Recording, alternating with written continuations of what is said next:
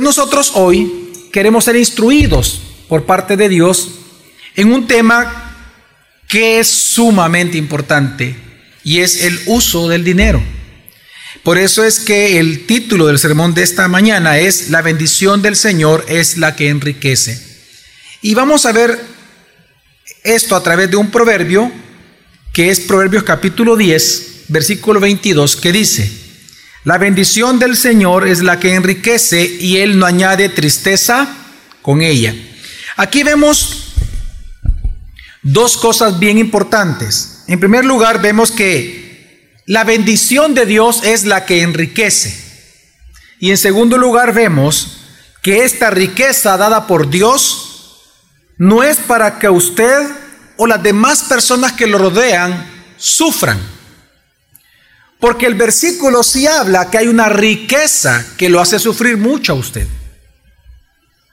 Que no es una bendición de Dios, sino hasta muchas veces pudiera ser una maldición. Pero hay una riqueza que no lo hace sufrir a usted, pero es la que con la cual Dios a usted lo bendice. Entonces vamos nosotros en esta mañana a analizar este proverbio a ser instruidos por Dios en sabiduría. En primer lugar, dice la bendición de Dios es la que enriquece. ¿Por qué? ¿Por qué la bendición de Dios es la que enriquece al ser humano? Bueno, hay dos razones que podemos ver rápidamente. En primer lugar, porque Dios es la única fuente verdadera de riquezas y éxitos laborales, familiares o financieros. Nosotros los seres humanos tenemos la tendencia de pensar cuando tenemos un éxito, puede ser un éxito laboral, un éxito familiar, un éxito en las amistades. Es decir, cuando nosotros nos sentimos satisfechos en algo de nuestra vida, tendemos a pensar que nuestro éxito se depende o se debe a nuestra propia intervención de nuestra inteligencia, a nuestra sagacidad, a nuestras fuerzas o al haber aprovechado muy bien nuestras oportunidades. Pero hacer eso es robarle la gloria a Dios. Porque si algo nos enseña Proverbios, si algo nos enseña la misma escritura, es que la única fuente de verdadera riqueza es Dios. Él al que quiere enriquece y al que quiere le empobrece. No se trata de que si usted quiere o no quiere, se trata de a quien Dios quiere entregarle. Nosotros vemos, por ejemplo, cuando el pueblo hebreo iba hacia la tierra prometida, a través de Moisés, Dios en las leyes que les deja, en Deuteronomio Dios les advierte a ellos algo y les dice, tengan cuidado cuando ustedes ya estén disfrutando de la tierra prometida.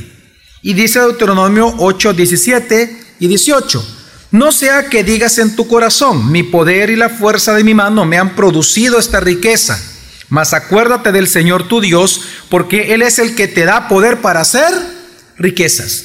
La tendencia del ser humano es esa, de repente usted pone un negocio, le está yendo bien, o de repente usted comienza a trabajar y resulta que al final del año usted fue el mejor empleado, recibe un gran bono. Usted va a tender a pensar que es usted, que son sus fuerzas, su creatividad, su buen carácter, el trabajo de sus padres, etcétera, cuando realmente lo que dice la Escritura, quien debe llevarse la gloria por cada uno de esos éxitos debería de ser Dios. Tenemos que entender y hagamos, un pequeño ejercicio. El éxito personal y la riqueza personal no depende de una circunstancia como para que nosotros digamos, nosotros no merecemos la gloria. Por ejemplo, supóngase que usted parte de su éxito personal es que por fin usted tiene, digamos, una casa. Para usted desde pequeño era importante tener una casa. Y ahora usted goza de una casa. Y, usted puede tender a pensar que el éxito de su vida es haber comprado la casa. Pero póngase a pensar en lo siguiente.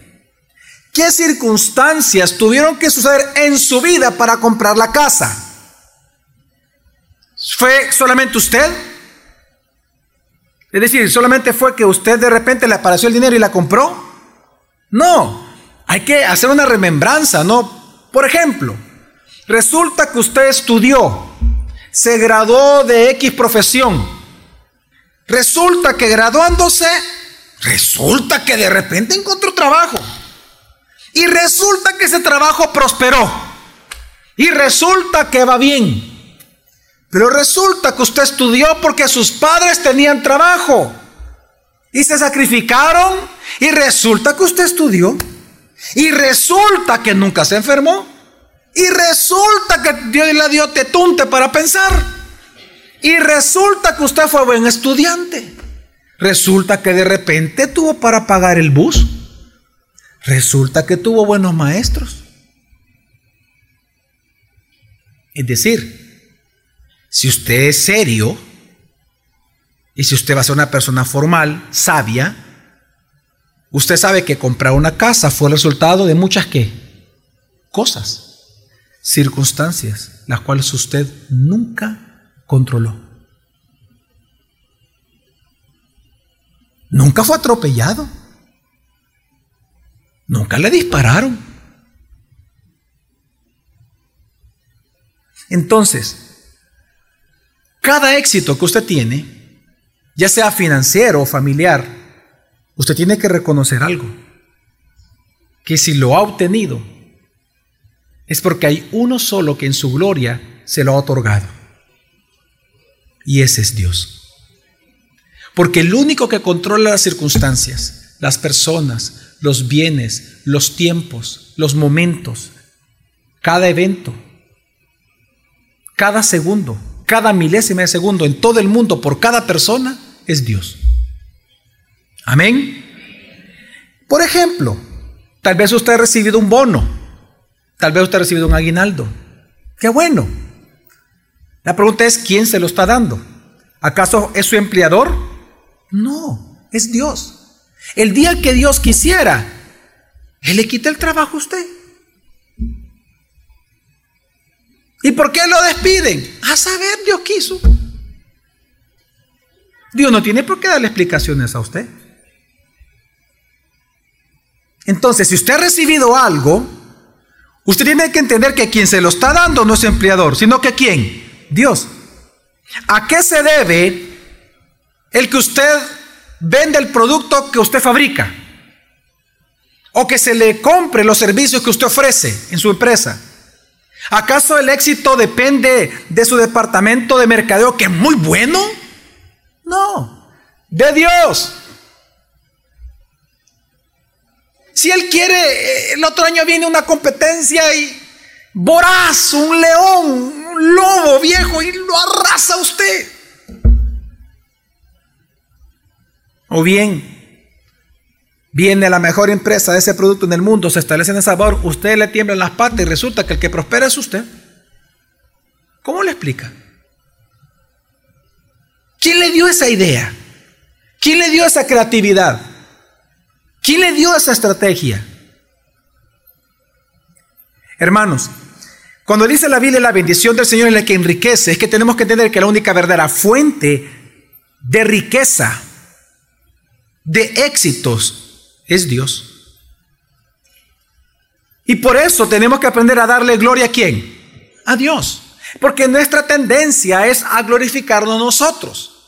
Mire, hay una historia bien interesante en Habacuc. Habacuc, eh, si usted lee el capítulo 1, usted se da cuenta que Habacuc se está quejando con Dios porque los, los de Babilonia, los babilónicos, habiendo arrasado a el reino del norte, Resulta que ellos se jactan de hacer sufrir a los hebreos. Recuerde que eso era fue voluntad de Dios. El exilio fue un juicio de Dios. Entonces, los babilonios, Habacuc, ya que es una poesía la que encontramos ahí, él comienza a jugar con algunas figuras para hablar lo que estaba sucediendo. Y entonces en esta figura poética él ocupa a Babilonia, lo compara con un hombre pescador las estrategias que usa Babilonia para el exilio los compara a redes de un pescador y a los hebreos los compara con los pescados, con los peces. Entonces él en su queja llega a decirle a Dios, por lo tanto, dice ellos, hablando de los babilonios, dice Habacuc 1.16, ellos ofrecen sacrificios a sus redes y queman incienso a sus mallas. Detengamos por un momento. ¿A quiénes ellos le están ofreciendo sacrificios? A sus redes e incienso a qué? A sus mallas. Es decir, que a quién están dando la gracia del éxito que están teniendo? a sus estrategias, a ellos mismos, a sus fuerzas, a su fuerza, a su idea, a ellos. Pues dice, pues gracias a sus redes, su porción es sabrosa y su comida es suculenta, hablando de los hebreos, que los estaban arrasando. Esta es la tendencia del ser humano. Que de repente, si usted es un buen cirujano, usted dice, no, hombre, es que estas manos yo las tengo, pero aseguradas por dos millones. Es que, es que, no, hombre, es que nadie tiene las manos que yo tengo. O de repente usted es un buen abogado, excelente abogado, y usted dice, no, ves que tú no tenés ni perspicacia, o sea, que eso ya se trae, hombre, que eso no es la universidad, hombre, eso es uno. De repente usted es un pastor y usted piensa que es usted, que Dios no tiene nada que ver en esto, que es usted.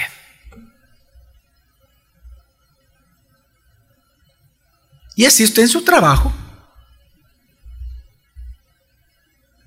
Y así piensan los babilonios. Por eso ofrecían, por eso idolatraban sus estrategias. Porque ellos decían, gracias a nosotros podemos hacerlo. Pero qué diferencia lo que dice el primer libro de Samuel. Contrastemos esto con Samuel. En el primer libro de Samuel, capítulo 2, del 7 al 8, dice, el Señor da la riqueza y la pobreza. Humilla, pero también qué? Enaltece. Levanta del polvo al desvalido y saca del basurero al pobre para sentarlo en medio de príncipes y darles un trono que esplendoroso. ¿Quién es el que hace todo esto?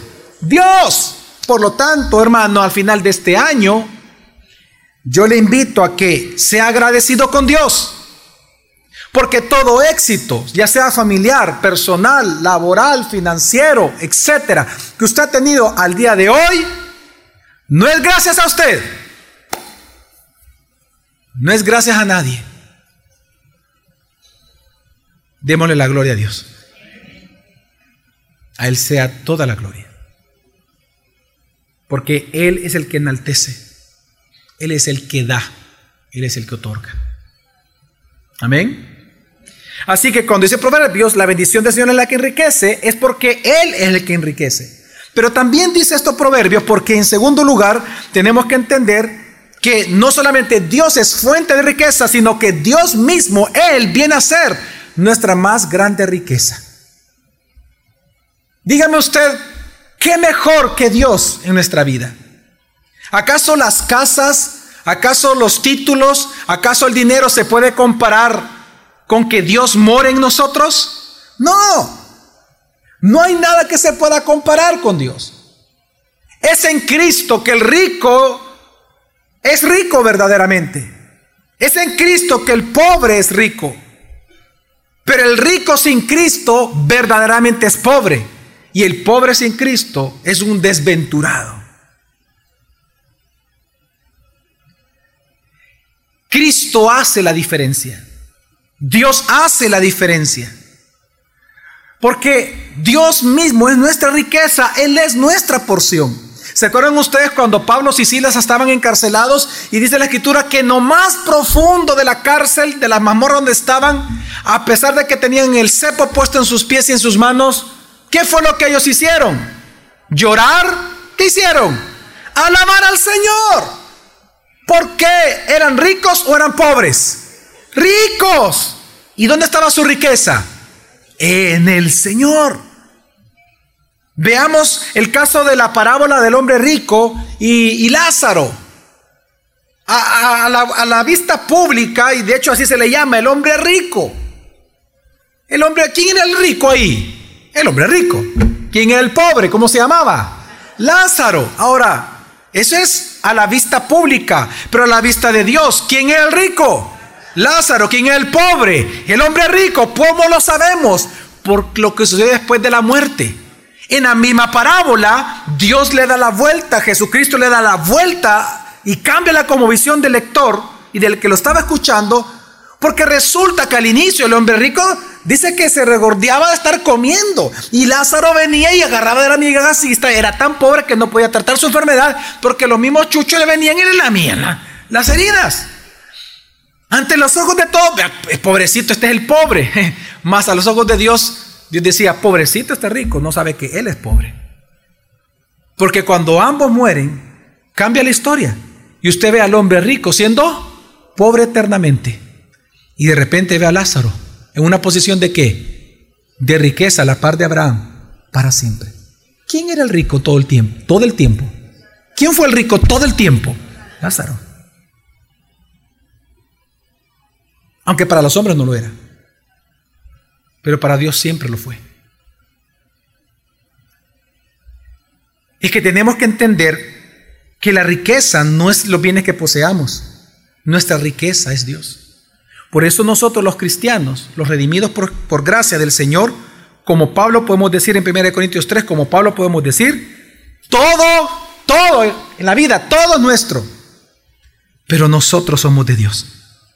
Y como el salmista podemos decir, tú Señor eres mi porción, tú Señor eres mi copa. Es decir, lo mejor que yo tengo eres tú. Tú eres mi todo. Amén. Pero el proverbio no solamente dice esto. Porque el proverbio dice, la bendición del Señor es la que enriquece, porque Él es nuestra riqueza y Él es fuente de riqueza. Pero también la segunda parte del versículo es igual de importante y dice, y Él, hablando de Dios, no añade qué? Tristeza con esa riqueza. Ok, ¿por qué dice esto el versículo? Porque no podemos negar que toda riqueza que no considera a Dios lleva en sí misma tristeza, angustia y aflicción para la persona que la tiene y para todos los demás que lo rodean a él. Y esto es una realidad por lo menos por tres razones que encontramos en el mismo libro de Proverbios. En primer lugar, esto es así porque la riqueza sin considerar a Dios, la riqueza que se acumula sin estar dentro de la voluntad de Dios, o por, perdón, dentro de la eh, dentro del propósito de Dios sin considerar la voluntad de Dios. Porque esta riqueza le es añadida a esta riqueza misma tristeza y angustia al que la posee. En primer lugar, de las tres razones que le quiero dar, la primera es porque precisamente la persona va a sufrir muchísimos dolores. Dice Proverbios 11:26 lo siguiente, al que retiene el grano, el pueblo lo maldecirá, pero habrá bendición sobre la cabeza de quién? Del que lo vende. ¿Qué tiene que ver esto con la riqueza? es que está hablando de la riqueza. Tenemos que entender que está hablando acá. Ok, el problema que está mencionando aquí el proverbio es que en este tiempo habían personas los cuales eran ricos, que ellos tenían a su cargo el grano. Ellos eran los azucareros del Salvador, ¿ok? Los cañeros, los dueños de las cañas, de las grandes fincas. Era el azucarero, el que vende el frijol, el que vende el arroz, el ingenio tal, ¿verdad? Estamos hablando de aquellos que son los que manejan y controlan el mercado. ¿Qué, es, que hacían ellos? Bueno, lo que está hablando aquí el versículo es un problema de manipulación de mercado, en donde ellos lo que, lo que hacían era retener el grano para hacer subir el qué? el precio y por lo tanto obtener una qué? Una ganancia mayor por libra. El problema es, usted puede decir, pero pastor, pero si usted es un capitalista de cepa colorada, vea, un neoliberal en el capitalismo, usted diría, sí, pero es que él tiene derecho a ser pisto, sí, pero no a costa de la necesidad del pueblo. La pregunta es, ¿por qué tú eres rico? Yo voy a responder esa pregunta. Porque hay un propósito el que tú tengas esos granos. Porque el problema no es que ellos tengan dinero, el problema es que ellos retuvieron y manipularon el precio de mercado para tener una mayor utilidad por libra. ¿En qué? En una necesidad. En lo necesario para vivir. Si tú te vas a dedicar a vender carros de lujo o fabricar carros de lujo, tú le puedes ganar si quieres el mil por ciento, el dos mil por ciento, no hay problema. porque no es una necesidad dar un carro de lujo. Pero si tú vas a estar en el negocio, digamos, de la comida o de la confección de ropa básica, ten cuidado de cómo vas a manejar el mercado. Ten cuidado de tus movimientos financieros, porque Dios te está viendo. Es que saben qué está pasando acá. Ellos quieren tener más dinero y más margen de ganancia, pero a costa del pueblo. Y es que el justo no actúa así. Tenemos que entender que si, e, fíjense bien cómo es esto. Ellos, los del proverbio, ellos quieren tener mayor ganancia o ganar ventaja, pero haciendo que el pueblo tenga desventaja. Y no les importa. Lo importante es el pisto. Lo importante no es tener el 30% de utilidades. Si es posible, tengamos 60, 70, 80% de utilidades. ¿Cuánto le ponemos a este producto? El doble. Pero mira, va a ser el doble, poner el doble. ¿Por qué el doble? Es que así dicen las leyes. ¿Cuáles leyes? Las de Dios. ¿Cuáles? ¿Quién te prospera a ti? Tu estrategia. Ese doble que le pusiste lo que tú piensas que es lo que te va a prosperar. Mañana, si quiere Dios, te pide tu alma y qué? ¿Qué vas a hacer?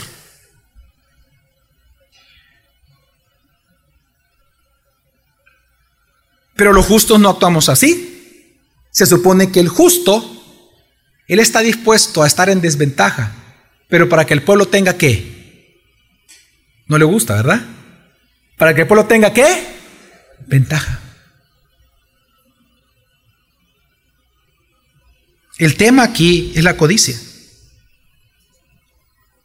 Al que retiene el grano, el pueblo lo va a maldecir. Claro que hay una maldición. Pero los justos no pensamos así. ¿Por qué? Porque nuestro Salvador nunca pensó así. En nuestro Salvador Jesucristo tenemos el ejemplo de un justo. Él se puso en una posición de desventaja para que los llamados y acogidos tuviéramos la ventaja de la salvación. Él estuvo dispuesto a perderlo todo, su vida, con tal de ganar un pueblo para su Padre. Para obtener la mayor rentabilidad, Él bajó su propia utilidad personal.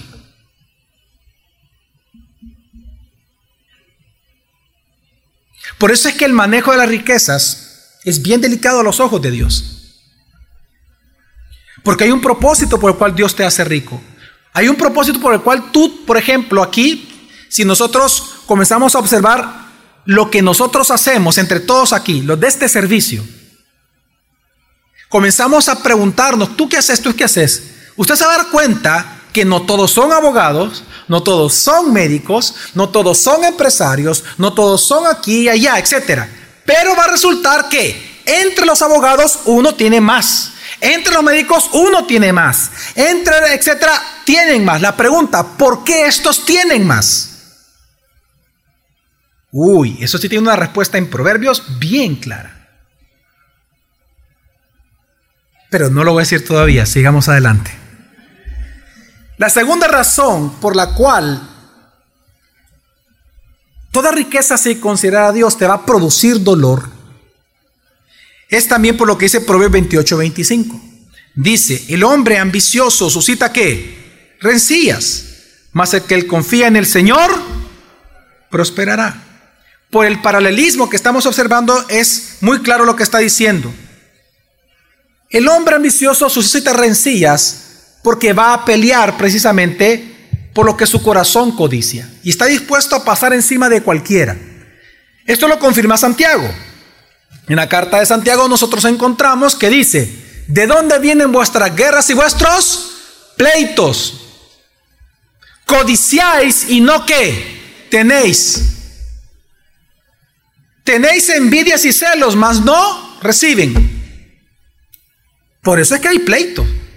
Porque dice la escritura, el hombre ambicioso suscita rencillas, más el que confía, es decir, el que no es ambicioso, el que no que es codicioso, ¿en quién confía? En el Señor y por lo tanto ¿qué va a suceder? Prosperará. Miren, hermanos, ¿Se acuerdan ustedes que Pablo le dice a Timoteo que la raíz de todos los males es el amor al dinero? Usted sabe esa parte, pero usted recuerda lo que dice después del versículo. Que aquel que ama el dinero, vean todos para acá, va a ser traspasado con muchos dolores. El mismo versículo lo dice. Y es lo que está advirtiendo Proverbios. Toda riqueza que no está sometida a la voluntad de Dios, que no está santificada por Dios, no es dada por Dios en santidad, trae consigo dolor y angustia a usted. Y en tercer lugar, ¿por qué lleva tristeza la riqueza sin considerar a Dios? Proverbios 20, 23 dice, y aquí vamos a entender por qué Dios da la riqueza. Dice, pesas desiguales son abominación al Señor y una balanza falsa no es buena. Ok, vean todos para acá los que son asalariados y empresarios. Vean todos acá. Por un momento, por favor. Pesas desiguales son qué? Abominación al Señor. ¿Qué son las pesas desiguales? Bueno, cuando de repente la balanza está truncada, o de repente usted ve que aquí está el peso y dice una libra y realmente no es una libra, es menos, vea. Por otro lado, le ponen el grano y usted ve, ah, una libra, y no le están dando la libra, le están dando un 90%, 80% de la libra. Lo están engañando. Ok. Pesas desiguales está hablando de corrupción. La corrupción es abominable al Señor. Ahora, el problema en El Salvador es que cada vez que decimos corrupción, ¿en quién usted piensa? En la política. Ok. Voy a aclarar bien a qué se refiere corrupción en el tema del dinero. Aquí la Biblia y Proverbios está hablando de todo tipo de práctica comercial deshonesta. Por ejemplo, si usted como empresario o usted trabaja en una empresa y usted le toca practicar deshonestidad legal. Supóngase que legalmente usted no puede poner una, una tienda de su negocio, no la puede poner en tal lugar porque está protegido por, ¿qué? Por el medio ambiente. Pero usted hace toda una maraña legal porque usted como niño chillón quiere tener su puesto en ese lugar. Eso es una falsa balanza. Eso se llama corrupción en la Biblia. ¿Por qué? Porque usted está jugando deshonestamente en el comercio. Usted es deshonesto legalmente. Corrupción es abominación a Dios. La falsa publicidad. Usted pone un producto muy hermoso, porque así le dicen las empresas de publicidad que tiene que ser, de cuando la gente tiene que hacer trampa para vender más tienen que recurrir a la... Ahora, usted puede decir, pero mire pastor, yo creo que usted vive en la luna. Porque en El Salvador así son las cosas. ¿Quién lo dice? Porque si tú dices que no hay manera de evitar eso, entonces tú estás diciendo que el que te prospera eres tú. Y el engaño, no Dios. Pero si tu confianza estuviera en Dios, tú jugarías legalmente. Porque estarías esperanzado en que Dios te prosperara pero no te atreves ni siquiera a confiar en Dios en eso. Y tienes que recurrir a estas trampas y falsa publicidad. Es que tú no entiendes la palabra abominación, ¿no? O probablemente sí la sabes. La palabra abominación es una de las peores palabras que aparece en la escritura. Tema cada vez que usted lea un versículo con la palabra abominación. No lo dice del que retiene el grano. ¿De quién lo dice? Del que Fabrica pesas que desiguales. ¿Sabe qué significa este versículo? Porque la palabra dominación significa despreciable, que lo vomita. ¿Sabe qué está diciendo el versículo? Usted, veamos el ejemplo. Usted puede ser el típico cristiano salvadoreño bueno, el buen cristiano salvadoreño. Usted va a la iglesia todos los domingos, usted ora antes de comer, usted eh, eh, sirve al Señor, usted pone el 424 todos los días, usted viene y, escucha palabra, usted lee la Biblia, no lee libros, sino que la Biblia, o lee Biblia con libros, y usted la cuestión que usted es un intelectual creyente cristiano. Pero resulta que aunque usted está, ah, perdón, y agreguemos, usted es un esposo fiel, usted no adultera, usted es un joven que tiene novio, que tiene novia, pero usted no fornica, pero resulta que a nivel laboral usted practica deshonestidad legal, comercial, financiera, presupuestaria. Usted tiene gente contratada o usted mismo lo hace, que usted viene y modifica sus balances, los maquilla para presentarlos bonito al banco y que le den dinero. Pero usted no fornica, pero usted no adultera, pero usted cambia el balance, modifica los datos. Busca engañar al banco porque usted cree en el piso que le va a dar el banco. Usted practica, toma ventaja sobre los demás. Tiene una competencia desleal.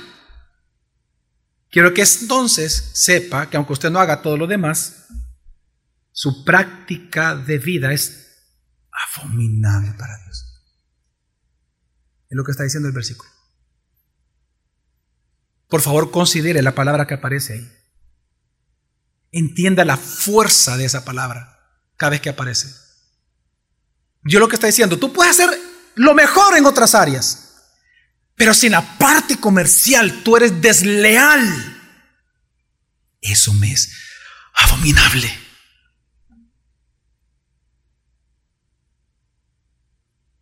No levante su mano, pero ¿cuántos de ustedes deben y no pagan?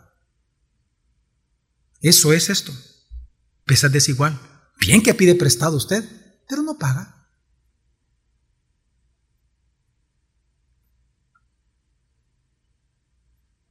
No levanten, no levanten su mano, pero ¿cuántos de ustedes disfrutan de lo que Dios les da? Salario, aguinaldo, todo, pero no le dan la parte que le corresponde a Él. No se la dan. Ustedes son deshonestos. Deshonestos. Eso es, que abominable. Y es que tenemos que entender que por eso Santiago 5, vea lo que es Santiago 5. ¿Cuántos de aquí tienen más de un carro? Un carro. Un carro. Un carro. Levanta la mano los que tienen un carrito. Vaya, un pichirilo aunque sea, ¿vea? Vaya, ok, perfecto. En comparación al tiempo de Jesús, usted entra en la categoría de rico, ¿ok? Porque no está hablando de los millonarios únicamente, está hablando de aquellos que tienen. ¿Ok? Entonces, ¿qué dice Santiago 5? Del 1 al 5 dice, oíd ahora ricos, llorad y aullad por las miserias que vienen sobre vosotros. Y usted puede preguntar, pero ¿por qué? Dios es injusto. ¿Acaso el dinero es malo? No. ¿Acaso ser rico es malo, es pecado? No. Entonces, sigamos leyendo. Vuestras riquezas se han podrido y vuestras ropas están comidas de polilla, es decir, que han guardado tanta plata y no la ocupan, más que para ustedes. Sigue diciendo, vuestro oro y vuestra plata se están qué? Se han oxidado y su herrumbe será un testigo contra vosotros y consumirá vuestra carne como fuego es en los últimos días que habéis acumulado tesoro. Uy, esto, esto pone en la piel de gallina cualquiera. ¿Ya leíste lo que dice ahí? Tu herrumbe. Es decir, porque has acumulado tanto pisto. Eso será tu testigo contra ti después.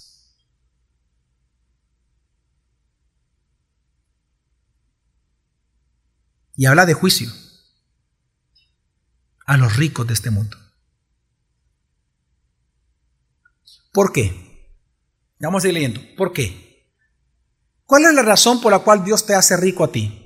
Te da riquezas. ¿Para qué es? Ah, no le gusta, ¿no? Decirlo, ¿no? ¿Para qué es? Hay dos motivos. Pablo se lo dice a Timoteo. Para que tú lo disfrutes con tus hijos, con tu familia. Y segundo,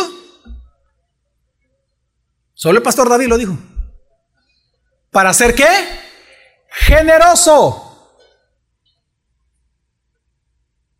Mira, vean todos para acá por un momentito. Sigamos el ejemplo de que algunos abogados. Vamos a hacer el ejercicio. ¿Cuántos son abogados aquí? Levanten la mano. ¿Abogados de profesión? Levántalo. Uno, dos, tres, ok. ¿Médicos? Eh, ¿Administradores de empresas? ¿Varios? Ok. ¿Empresarios? ¿Comerciantes? Ok. ¿Por qué Dios en una sociedad pone diferentes vocaciones? ¿Por qué lo hace? Una pregunta, el día que yo me enferme, ¿yo tengo la capacidad mental para yo curarme solito? ¿Para yo autodiagnosticarme y comprar medicina? No, ¿a quién Dios puso? Ah, si yo quiero hacer el cambio de nombre de la iglesia, ¿a quién tuvo que recurrir para entender el procedimiento? Abogados. Ok, ya entiendo el punto. ¿Para qué Dios nos da algo? ¿Para qué? Para compartirlo.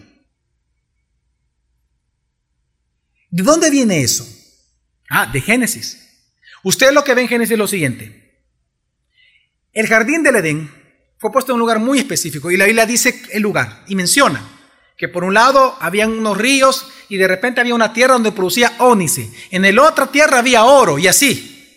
Eso significa que aquellos que vivieran sobre la tierra en donde debajo hubiera oro, ellos de qué iban a ser ricos? ¿De poseer qué, hermanos? Oro. Y aquellos que iban a vivir en el sector donde iban a haber ónice, ¿de qué iban a ser ricos? ¿Pero qué les haría falta? El oro. ¿Quién se los tiene que proveer? El vecino. Pero ¿qué pasa si ellos acumulan solo para ellos? ¿Quién ha afectado? Usted. Entonces, ¿para qué Dios los hizo ricos a ellos en oro? Para compartir. ¿Y a usted en ónice para qué? Para compartir. Es que quiero que entienda la historia de Dios. Del ónice se hicieron los primeros cuchillos, hermanos. Herramientas.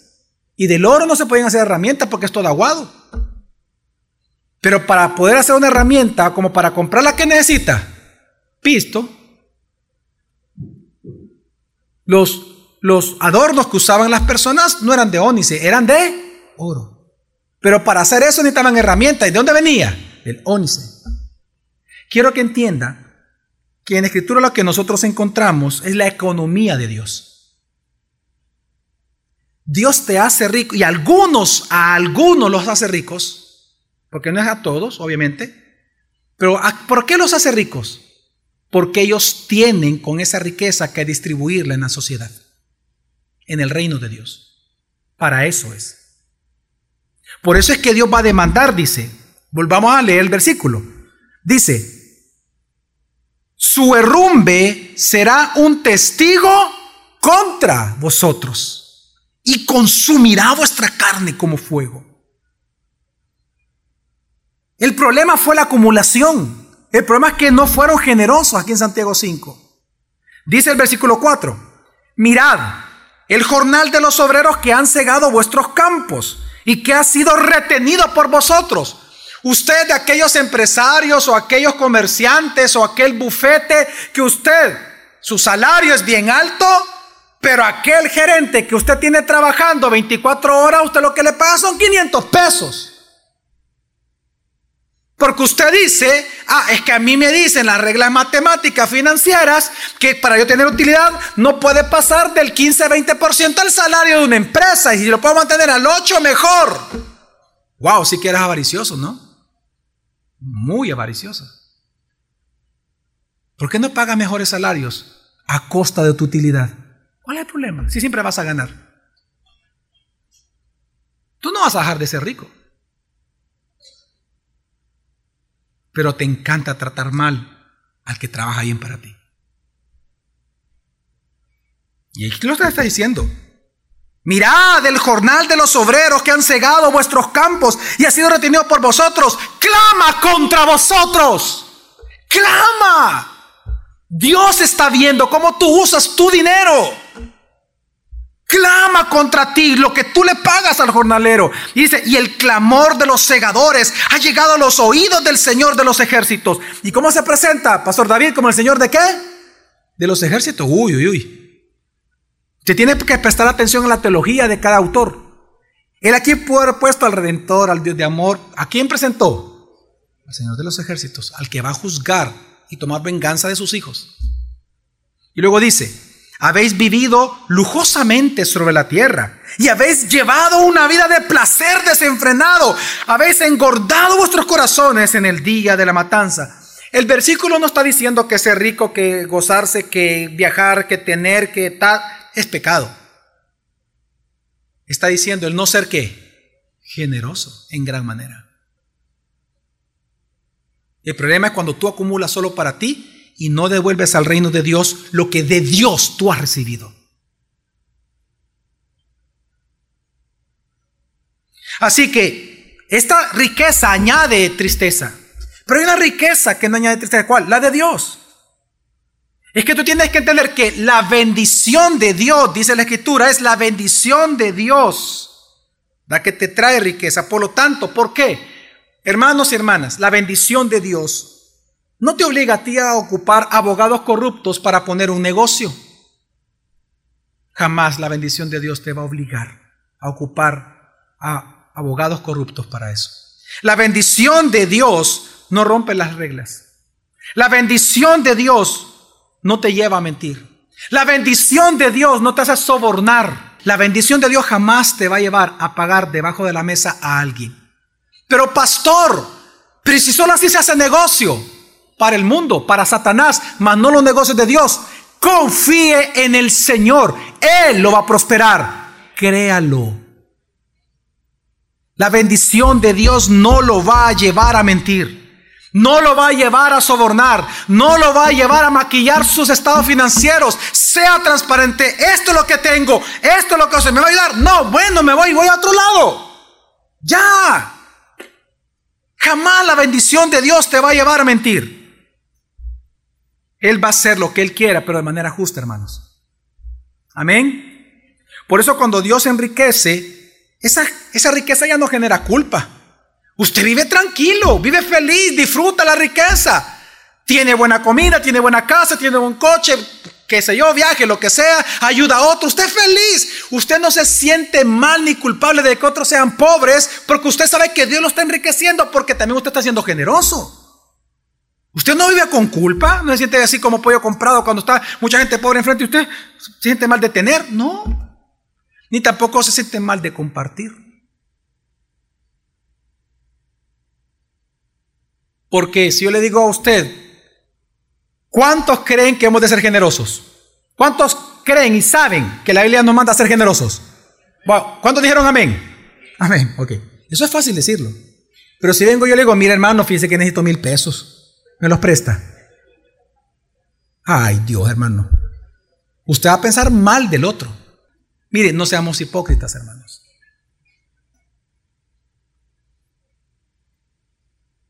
Cuando uno es bendecido por Dios, a uno le piden y uno da. Está bien. Y uno sabe que no le van a pagar, pero uno se goza en eso, de que uno puede ayudar.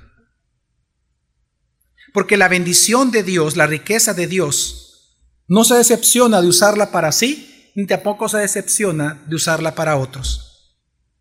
No hay ansiedad. Por lo tanto, al ser Dios tu deleite, la generosidad siempre va a acompañar a tu riqueza. Amén. Ahora, ¿por qué esto es así, pastor? ¿Por qué Dios nos envía a nosotros a ser generosos? Porque tenemos que entender quién es nuestro Dios redentor.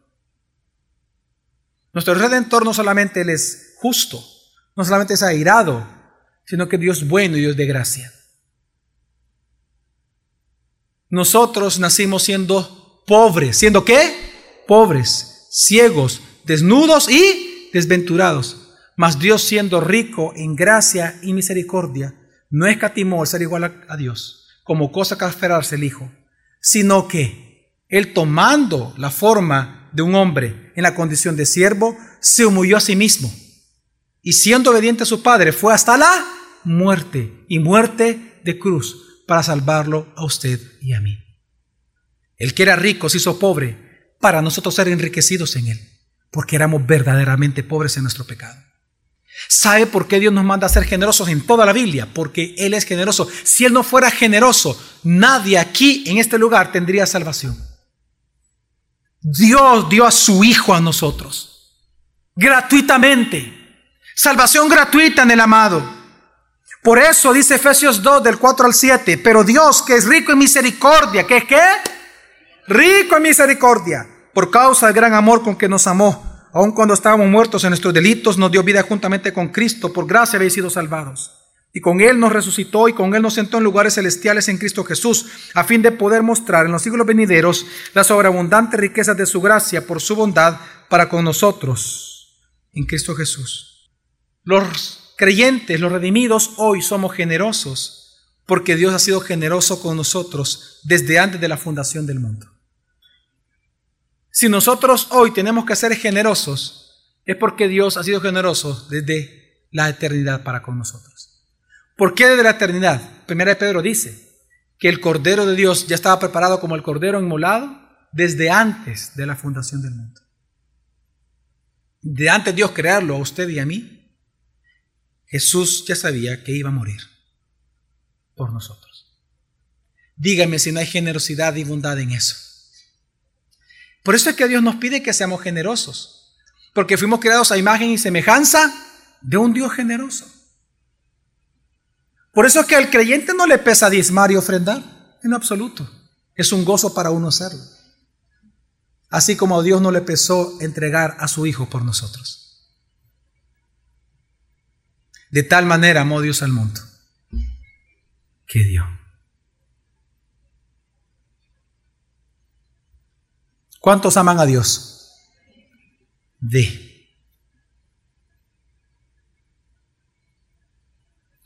¿Cuáles son algunas implicaciones de este texto para nosotros hoy? Muy rápidamente, tres quiero darles. En primer lugar, si usted es una persona que a su criterio personal usted tiene poco y quiere más, su respuesta a su falta de dinero no es tener más dinero, es Dios. Su respuesta es Dios. Porque cuando usted sienta o piensa que usted tiene poco y usted está insatisfecho con eso poco, pregúntese, ¿Quién le ha dicho a usted que eso es poco?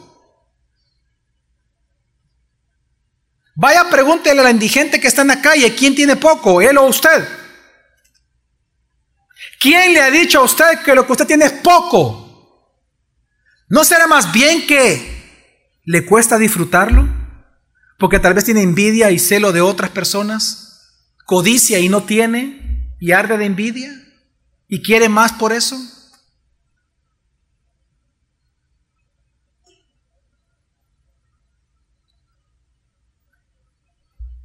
En segundo lugar, ¿cuántos quieren esa riqueza que solo proviene de la bendición de Dios? Mire, todo levante la mano, no sea mentiroso.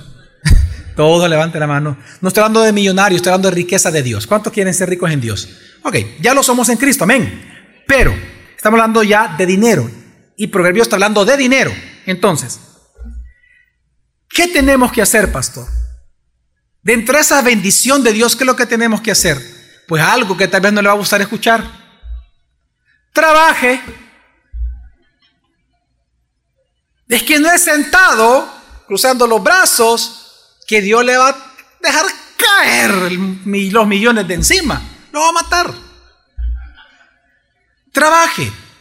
Proverbios 12, 11 dice que la su tierra se de pan, pero el, que la, pero el que persigue lo vano, ¿qué pasa? Mire, Usted es de los que persigue lo vano, lo vacío, lo inútil. Nunca va a prosperar, hombre.